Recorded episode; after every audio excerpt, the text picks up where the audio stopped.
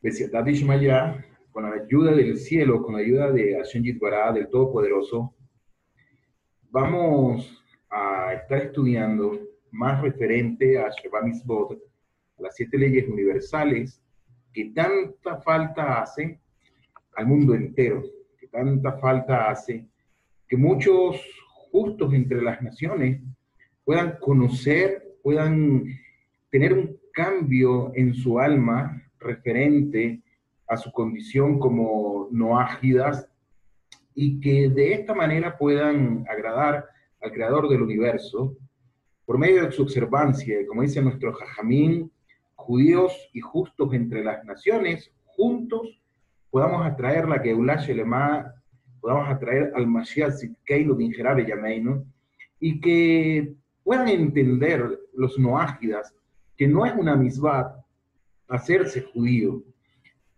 Contrario es que la persona sienta una emotividad, sienta algo muy fuerte en su neshama y quiera ser judío, pero no es por sentimiento como tal.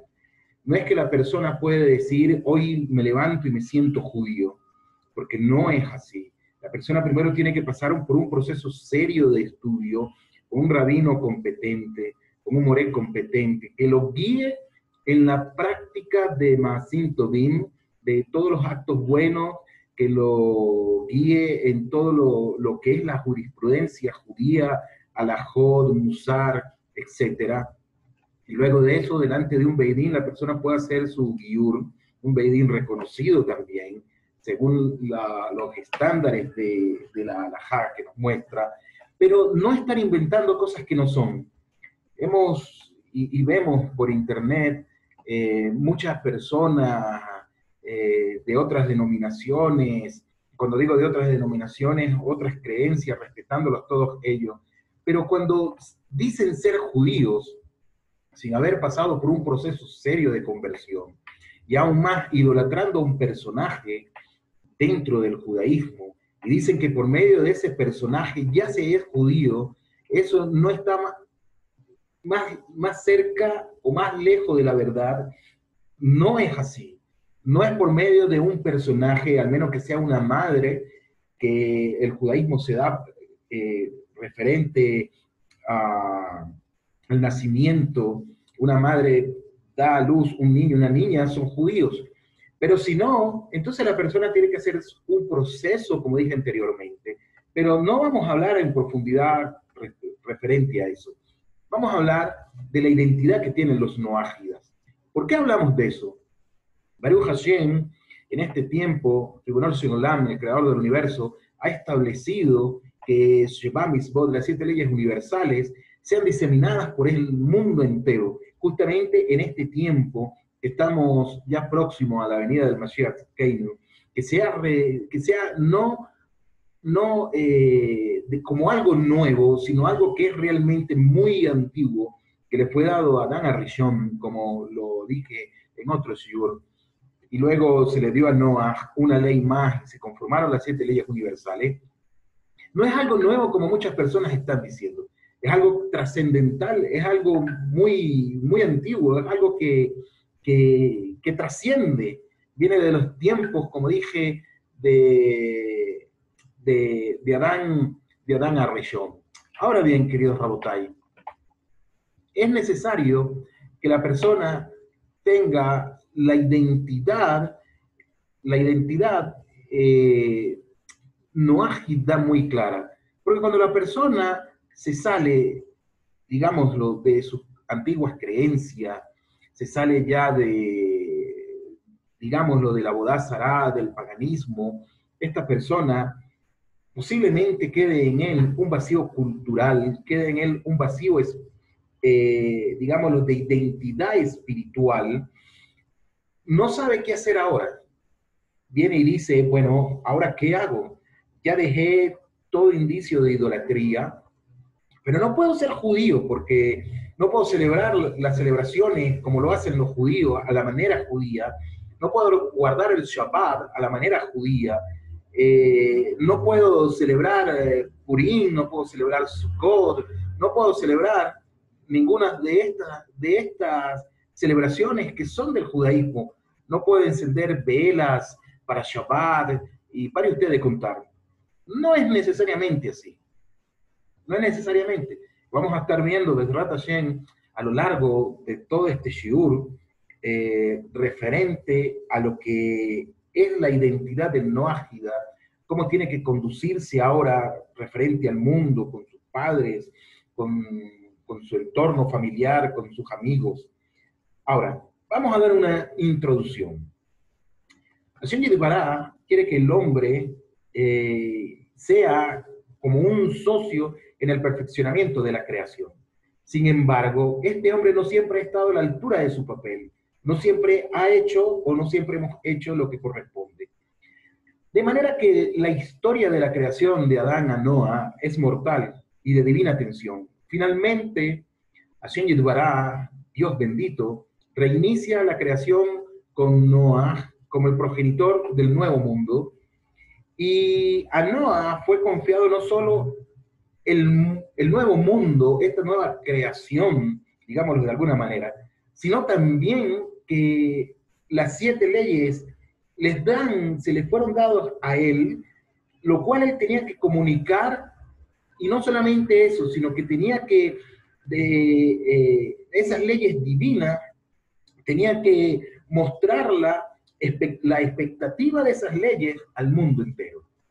En el Sinaí, Hashem Yidbará entregó la Torá a Kelal Israel, entregó la Torá al pueblo de Israel.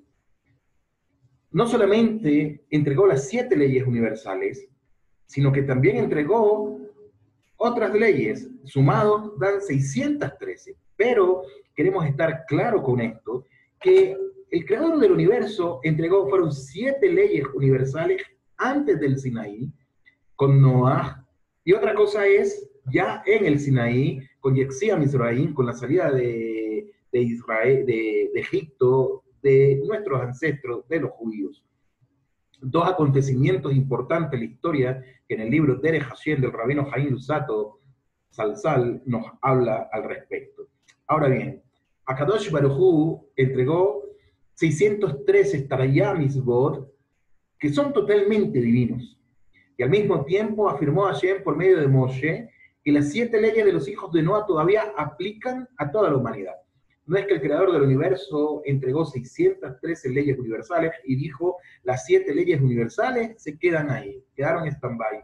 No fue así, Hasbe Shalom, y de aquí es el punto de inicio de nosotros para establecer que las leyes de Noah son ancestrales, son muy antiquísimas. Ahora, por lo tanto, la Torah es una revelación divina indiscutiblemente, y no solo para el mundo judío, no solamente para nosotros, sino también para el mundo no judío con respecto a las siete leyes de los hijos de Noah. Aunque la creación del mundo y la entrega de la Torah fueron actos de Jese, fueron actos de amor, esto no excluye el papel de la ley. No quiere decir que fue un tiempo de donde hay grande bondad, pero no existe la ley. No es así. Consecuentemente, las misbot, es decir, los mandamientos divinos, dan forma y dirección a nuestras expresiones de amor y adoración al Creador del universo, mientras que también nos informa el deseo de Hashem para con nosotros. Es decir, que todo lo que el hombre necesita saber con respecto al Creador del universo, a Yitbará, están estipulados en todas las misbot que él entregó siete leyes universales a los no judíos y 613 leyes, y 613 leyes para los judíos. Ahora, aunque las siete leyes de los hijos de Noah son una parte fundamental del pensamiento judío, no han sido discutidos ni enseñados mucho en los últimos 1800 años. Es decir, que en apariencia cayeron, en el olvido. Estamos hablando nada más y nada menos que de 1800 años que no se habían enseñado mucho. Y esto es en gran medida, ustedes se preguntará que por qué ocurre esto, por qué las leyes de Noah duraron tanto tiempo sin ser enseñadas.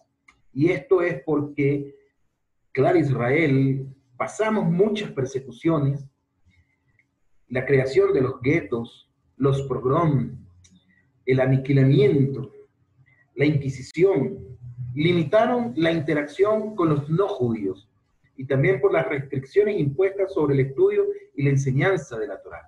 Recordemos que en los tiempos de la Inquisición se prohibió que la Torá fuese leída, se prohibió que el Talmud fuese estudiado por los judíos, y no solamente en los tiempos de la Inquisición, sino también en Roma. A los judíos se nos prohibió estudiar la Torá, se nos prohibió muchas cosas. Ahora bien, hablemos referente a lo que es la historia de los. Hay pruebas tanto escritas y arqueológicas de las comunidades noágidas de los tiempos de la Torá a través del tercer siglo de la era común.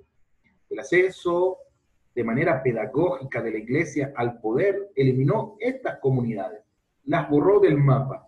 Hasta el siglo XIX, la observancia del noajismo y la identidad era algo totalmente raro para el mundo.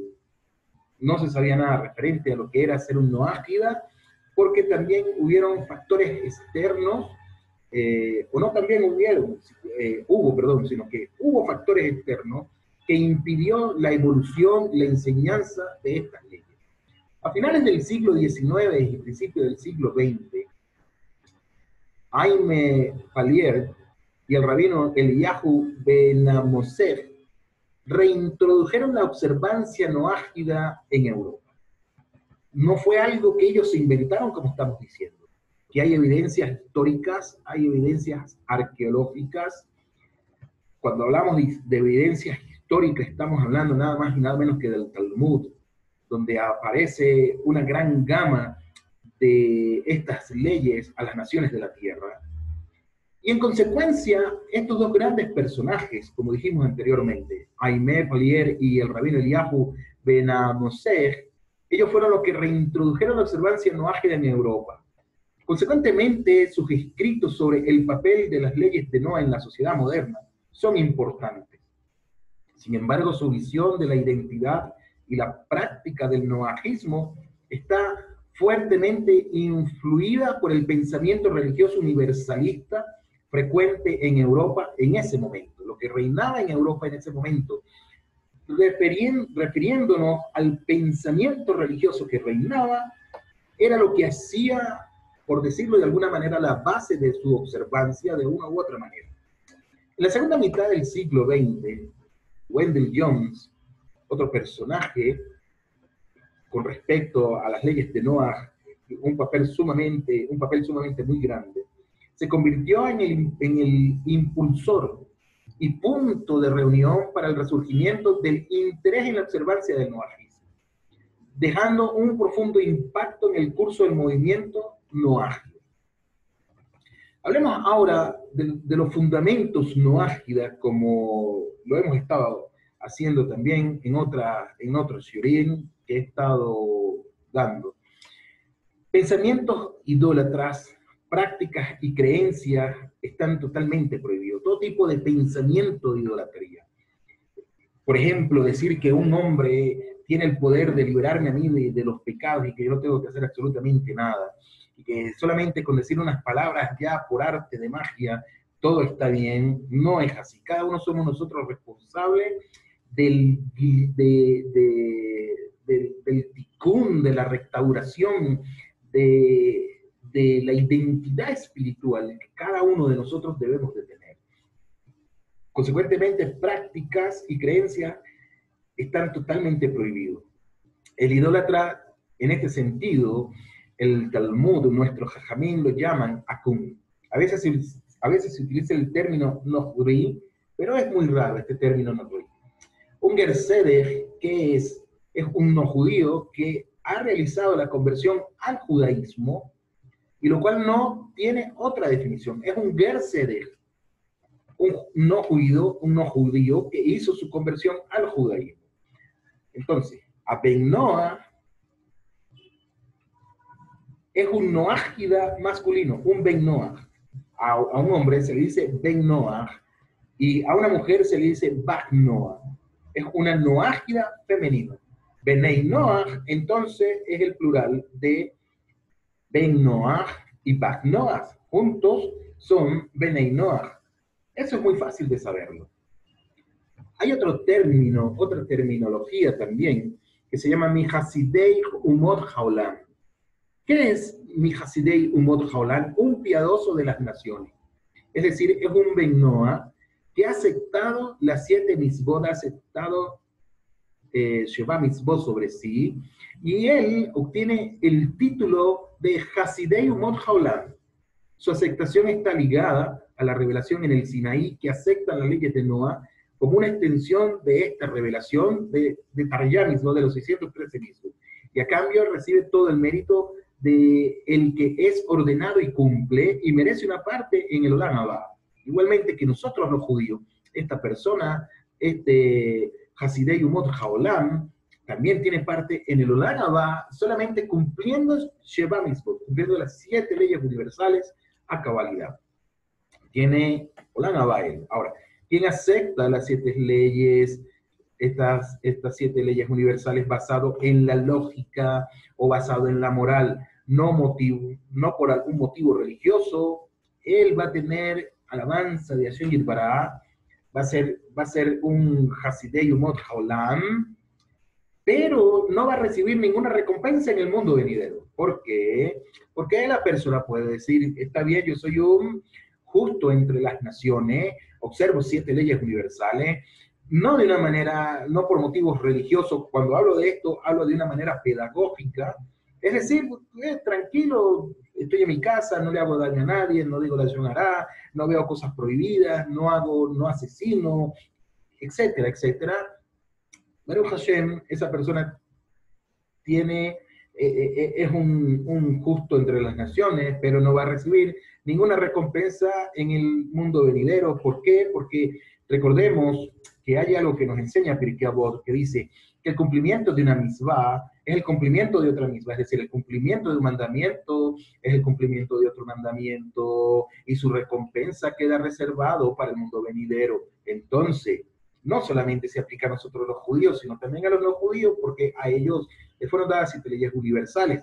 Si ellos no aplican esas leyes universales a su vida, no viven, digámoslo, con, con fe convincente de que así es, no van a tener absolutamente nada. Ahora, ¿cómo se convierte un, un Beneinoa o una Bacnoa? Uno se convierte en Beneinoa al aceptar las leyes sobre sí mismo. No hay que hacer algo extraordinario, no, no es como la conversión al judaísmo que tiene que estar un año, incluso más años estudiando, tiene que vivir dentro de una comunidad judía para ver cómo es la observancia, rezar, shaharim, hija, arbi, comer kashrut, mishpaha, etc.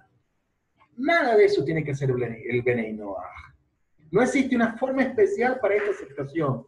Con él, ante el creador del universo, otros jajamim, eh, o, o, mejor dicho, jajamim, algunos, jajamim dicen que es necesario que esté justo entre las naciones delante de un Beitín de tres Yehudim, él acepte delante de ellos las siete leyes universales, otros dan como una teudad de aceptación de Kabbalat Ol, del yugo del reino de los cielos, cumpliendo las siete leyes universales. Sin embargo, sin embargo, aun cuando hay algunos lo hacen así, otros no lo hacen, de lo que estamos seguros es algo, que la persona tiene que hacer un juramento verbal, lo cual tiene que tener sentido de lo que él está diciendo. Por razones prácticas es una buena idea que se haga el juramento, como dijimos anteriormente, ante un testigo o ante tres testigos. Que la persona se presente y diga, quiero ser justo entre las naciones, quiero observar Shabbat eh, eh, las siete leyes universales, quiero, quiero aprender, quiero que me instruyan, quiero que me dirijan. No inventando cosas totalmente contrarias, cosas totalmente que son, que son locas. Y Hasbe Shalom, la persona por seguir cuestiones que no son, puede caer en una idolatría. Ahora, el Gertoshat, como estábamos hablando, perdón, el Gertoshat, aunque no es una propuesta en solitario, que las siete misbos deben de ser aceptadas ante un Beidín, como dijimos anteriormente, esta no es la alajá, la ley decisiva, y no se aplica. Algunos dicen que sí, otros dicen que no. Aquí hay algo, como decimos en el judaísmo, un locker hay, diferencias, hay discrepancias al respecto. Ahora, la razón del por qué esta opinión no es definitiva es porque se basa en una comprensión de las fuentes primarias que no es armoniosa justificada por otros estudiosos. El estado del Gertoshab, del residente, no es relevante para el cumplimiento de las siete misbot por el gentil.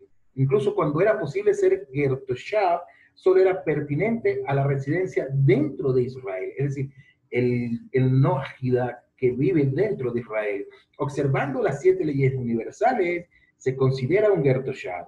Este es otro punto que más adelante vamos a estar viendo. Ahora, todo lo que necesita esa persona, ese Benei Noah, o ese futuro Benei Noah, todo lo que necesita para convertirse en un Ben, en un ben Noah o Bak Noah es aceptar la misma como se describe o como lo describimos anteriormente. Aceptar sobre sí, que haya un testigo, que haya dos, tres testigos, como la persona quiera sentirse bien, puede hacerlo. Y no solamente decirlo, sino que la persona tiene que cumplir también lo que ha dicho. Vamos a hablar de la Torah, el Talmud y el Midrash. La tradición del estudio de la Torah y la interpretación que se ha transmitido hasta nosotros desde el Sinaí es única y diferente a los métodos de estudios bíblicos, manera pedagógica, utilizados por otras religiones no judíos, y a excepción de los nuágidas. Ahora, Tanaj, las escrituras hebreas son vistas como jerárquicas. Es decir, el Humash, los cinco libros de Moshe, de Moisés, se siente en la parte superior de esta jerarquía, la parte superior, y es eterno y no puede ser cambiado. No puede llegar alguien y decir, esta ley ya no está aplicando más, ahora hay una nueva ley que nos vamos a regir por esto. El creador del universo dijo, no puede ser cambiado, se lo enseñó a Moshe Rabeno, Moshe Rabeno lo enseñó de generación en generación y así nos ha llegado hasta nosotros. Consecuentemente, profetas y los escritos posteriores no pueden modificar, no pueden modificar, perdón, la revelación en el Sinaí. No puede venir un profeta y decir, eh, vamos a cambiar ahora esta ley, vamos a cambiar el Shabbat, ahora va a ser el día tal, o la ley fue abolida, ahora queda solamente esto. Totalmente, eso está totalmente prohibido. No es el plan que tiene el creador del universo. Ahora, debido a la inestabilidad regional y el exilio inminente, los rabinos decidieron llevar la Torah oral, eh, o la Torah oral a la escrita, tanto como sea posible. Un acontecimiento histórico que pasó en nuestro pueblo, que se estaba olvidando la Torah oral, la Torah Shebealpe, y fue necesario entonces que se escribiera y tenemos el resultado del Talmud. Tenemos dos Talmuds, ¿ok? Otra cosa también. Ahora, esta compilación completada alrededor del año 220 eh, de la era común, como dije, como dije anteriormente, es la Mishnah, que traduce enseñanza. Y el estudio y análisis de la Mishnah también se registró, y este se llama la Gemara, que es aprendizaje. Entonces tenemos, para ir recapitulando, tenemos eh, varias cosas. Tenemos Tanaj, son las escrituras hebreas, que el Tanaj es el Humash, que son los cinco libros de Moshe. También tenemos entonces los profetas. Eh, y hay algo interesante aquí que debemos debemos eh, considerar que la Torá no puede entenderse sin el componente de experiencia. ¿Cómo así que no puede entenderse sin el componente de experiencia? Es decir, sin lo que se ha vivido. Aquí hablamos de lo que se dijo. Consecuentemente, sabemos que este componente es correcto debido a la mesorá. La mesorá lo eh, eh, es como una cadena de transmisión que ha llegado hasta nosotros en una cadena ininterrumpida desde la entrega de la Torah. Ahora bien, tenemos, como dijimos anteriormente, la inestabilidad que ocurrió, nos dio a nosotros el paso de que se escribiera la Torah Shebealpé, tenemos la Mishnah, eh, que es el estudio y el análisis, tenemos la Gemara, que es el aprendizaje, y la Gemara y la Mishnah juntos de lado a lado, forman lo que se llama el Talmud. Las dos comunidades de Jerusalén y Babilonia, cada uno de ellos produjeron sus propias ediciones del Talmud. El Talmud Babli, que es muy superior y más fiable que el Talmud de Jerusalén, y por la base de estudio del Talmud de hoy, que es lo que estudiamos también. Ahora, observancia de la Torah y las prácticas solo se dice con base en el Talmud y la Torah escrita. El Midrash es la exposición de la ley oral en las partes éticas, filosóficas y homotéticas de la Torá. Consecuentemente, la práctica no se puede decidir a partir del midrash. No se puede decir que el midrash, yo voy a hacer algo porque así lo dice el midrash, no es así. Más adelante vamos a estar viendo a qué hace referencia y cómo puede aplicar esto al Benei Hay muchas obras en la Kabbalah que son los aspectos místicos de la Torah. Se necesita una tremenda sabiduría y fondo para entender estas obras. Quiero hacer un alto momento aquí.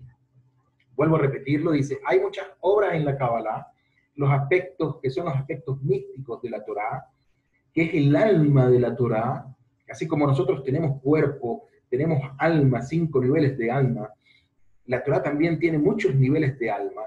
¿Y qué es necesario? Se necesita una tremenda sabiduría, se necesita una sabiduría muy grande, no solamente para poder enseñar la Torah, sino también para poder eh, la, la Kabbalah, sino también para poder recibir la Kabbalah. Valga la redundancia, porque Kabbalah viene de Kibel, de recibir, de recepción.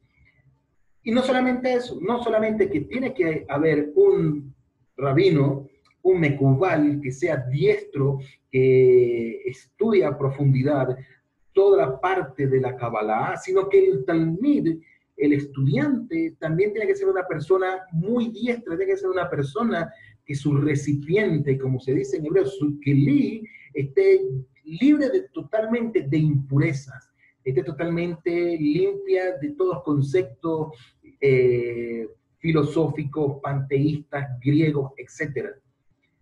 La verdad no entiendo cómo personas que ni siquiera son noágidas, personas que son imitadoras del judaísmo, se ponen a estudiar Kabbalah, lo que traen, como me dijo un rabino amigo, esas personas lo que traen es tumá, lo que traen es, eh, eh, tumá, traen es oscuridad, traen eh, cáscaras, traen mucha maldad, traen mucha oscuridad al mundo. Muy grande, muy grande, traen una oscuridad muy grande. Más adelante, desde la Hashem, eh, Blineder, vamos a estar viendo también todo esto. Ahora, la autoridad de la Torah es para los estudiosos rabínicos calificados. La autoridad de la Torah. Es decir, quien da un din Torah son para aquellos estudiosos que ya tienen una calificación como tal. Ahora, la erudición en la Torah ha pasado por una serie de épocas en el exilio, como los eruditos buscaron crear una observancia unificando de la Torah en la diáspora para que éstas no se olvidaran en el Galut, en la diáspora que nosotros nos encontramos. Y no solamente eso, sino que también poder garantizar a los noágidas que ellos puedan estudiar esta ley. Vamos a hablar de la fuente de las leyes noágidas. Dios bendito expresa su voluntad de muchas maneras en la Torah. Cualquier expresión de la voluntad de Hashem, ya sea explícita o implícita, es una misma. No todos los mandamientos dados antes de la entrega de la Torah fueron entregadas para todas las personas. Vuelvo a repetirlo no todos los mandamientos dados antes de la entrega de la Torá, es decir, antes del Sinaí, fueron entregadas para todas las personas. ¿Sí se puede entender eso? Es decir, cuando Hashem entregó las leyes a Noah, nos está diciendo que no fueron entregadas a todas las personas, qué cosa, lo que se entregó en la Torá. Algunos son universales, con, por ejemplo, las siete leyes universales. Algunos son solo para la familia y los descendientes de los patriarcas del pueblo judío. Y tenemos que tener mucho cuidado en este sentido.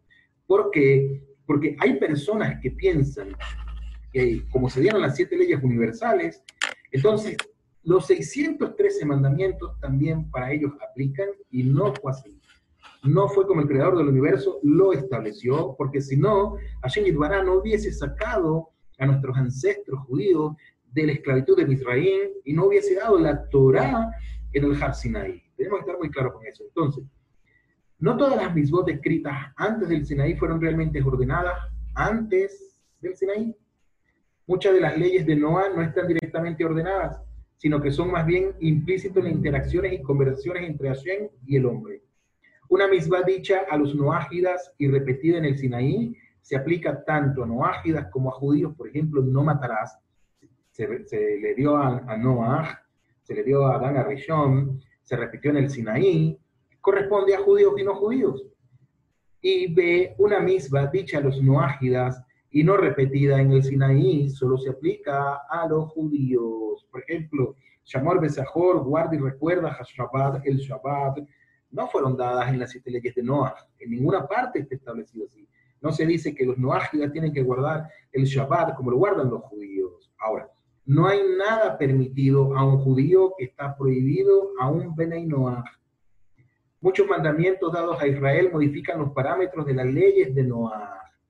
Las siete leyes son en realidad categorías que incluyen una serie de detalles subordinados. El número total de leyes básicas es de aproximadamente 30. Sin embargo, este número es mucho mayor al considerar los detalles de su aplicación. Es decir, no solamente son 7, no son 30, sino que son muchas más. Ahora, la importancia del estudio de la Torah. Maimónides eh, profundizó ampliamente en las leyes de Noah en su Mishneh Torah, y esta exposición medieval en ley de la Torah es la obra más influyente desde el sellado del Talmud y con diferencia la obra más importante para el estudio de las leyes de Noah. Sin embargo, es de ninguna manera la palabra última en la práctica, ya sea judía o noágida. No quiere decir que sea la última palabra. Existen otras también, no leyes de Noah, sino el estudio, ahora, gran parte del material necesario para una comprensión práctica completa de las leyes de Noah proviene de los escritos de los postín, las decisiones posteriores de la ley judía. Ahora, a manera de pregunta, ¿por qué las leyes de Noah requieren mucho estudio y análisis intenso? No es algo superficial que se hace, requiere mucho estudio referente a las leyes de Noah. La respuesta es que toda la Torah requiere estudio y análisis intenso. No solo es necesario desde un punto de vista intelectual, con el fin de perfeccionar y aclarar las cosas, sino que también es un ejercicio espiritual que introduce la Torah dentro de nosotros. Consecuentemente, las siete leyes de Noah, aunque llama y parecen como prohibiciones, contienen tanto misbot positivas como negativas. Igualmente, dentro del judaísmo como nosotros, son 613 leyes, tenemos 248 por un lado, que son misbot AC, y eh, 300 60, 248 y 365 lotas. Ahora, por ejemplo, un dinim requiere el establecimiento de tribunales, un mandamiento positivo, y la prevención de la perversión de la justicia, un mandamiento negativo. Si el requisito de dinim, cuando hablamos de dinim, son juicios, el derecho civil de Noah se cumple por los tribunales seculares de hoy en día, o solo por tribunales que ejercen la ley de la Torá, es una cuestión de amplio debate entre las autoridades. Como digo, vamos a verlo más adelante, estamos hablando de una introducción de lo que son las leyes de Noah. Ahora, blasfemia e idolatría. El pecado específico de blasfemia es maldecir a Hashem o a cualquiera de sus atributos, con uno de sus propios nombres divinos, Hasbe Shalom. Dios nos mantenga en paz. Para Noágida esto se amplió para para incluir la profanación del nombre de Dios y otra prohibición. Es decir, no tomarás el nombre de Dios en vano, no maldecirás a Hashem, etc. Entre los aspectos positivos de la categoría de blasfemia está la obligación de la oración, es decir, la emunada fe en Hashem y otros fundamentos que puedo tener con respecto a mi interacción y a mi comunión con el Creador del universo. Existe la prohibición de la idolatría tanto en pensamiento y en obra. No es que la persona puede pensar, en Abodá Sarajas Beshalom, Dios mantenga en paz. Y dice, pero es que yo no lo estoy haciendo, no es así. Hay tanto en pensamiento como en obras también. Ahora, la mayor parte de las leyes de la idolatría son las mismas para los judíos y no ágidas. Una diferencia significativa es Shituk. Shituk está permitido para los no judíos, pero no para los judíos. Ahora, Shituk no solo se permite a los no judíos como un sistema de creencia, los no judíos no pueden, sin embargo, practicar culto a cualquiera que no sea el único Dios verdadero. No hay religiones actuales que tengan shitut. Incluso el cristianismo no es shitut, es idolatría al 100%. Y pido disculpas si alguien ve esto eh, de otras creencias, eh, pero tenemos que llamar a lo que es día a día, a lo que es noche es noche.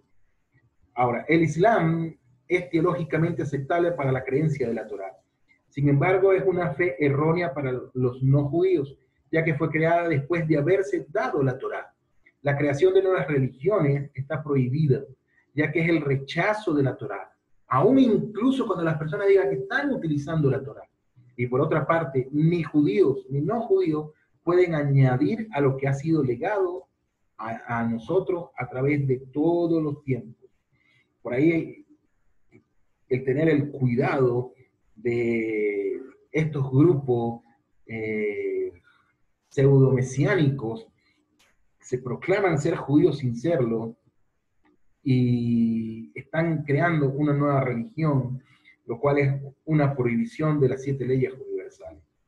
Los no ágidas pueden aceptar las misbot adicionales, pueden aceptar las misbot adicionales siempre que sea misbot, siempre que estas misbot son lógicas y beneficiosas para la sociedad y el individuo. Y por otra parte, no pueden aceptar estas misbot incluso, inclusivamente por motivaciones religiosas. De lo contrario, su situación supondría agregar más a su fe no ágida. Terminamos con esto que son incesto, homicidio y robo. Esto incluye la prohibición de incesto, la homosexualidad, la bestialidad y el adulterio.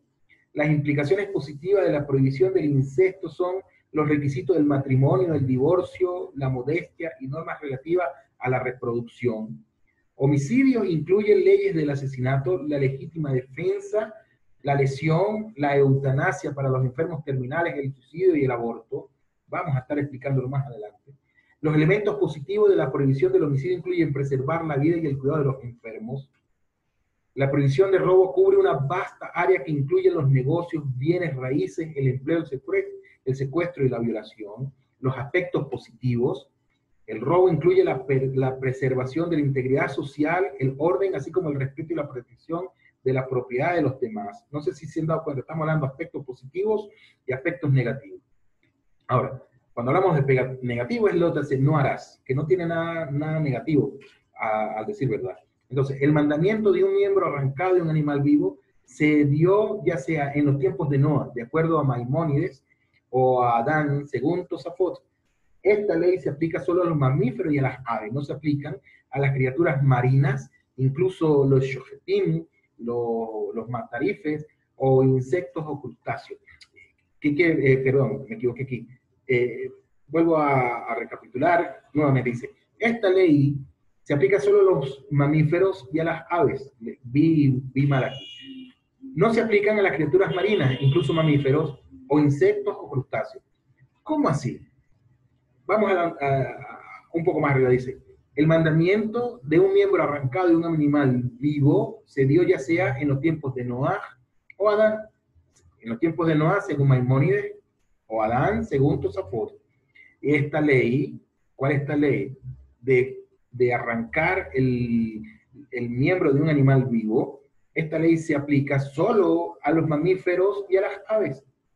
Y nos dice después, no se aplica a las criaturas marinas, incluso mamíferos o insectos o crustáceos. Es decir, puedo agarrar un, animal del, mar y arrancarle una parte estando el vivo. Lo que estamos estudiando dice, esa ley no se aplica no se aplica. ¿A, ¿A quiénes? A las criaturas marinas, incluso mamíferos o insectos o crustáceos. Esta ley también incluye preceptos relacionados con la ganadería, la agricultura y el bienestar del animal. Entonces, queridos, justos entre las naciones, vamos a dejar el Siur hasta aquí. Desde Hashem, seguimos en otro. Si Mashiach Keino no ha venido todavía. Un fuerte abrazo, muchas bendiciones para cada uno de ustedes. Hasta la próxima, Leí Trabajo.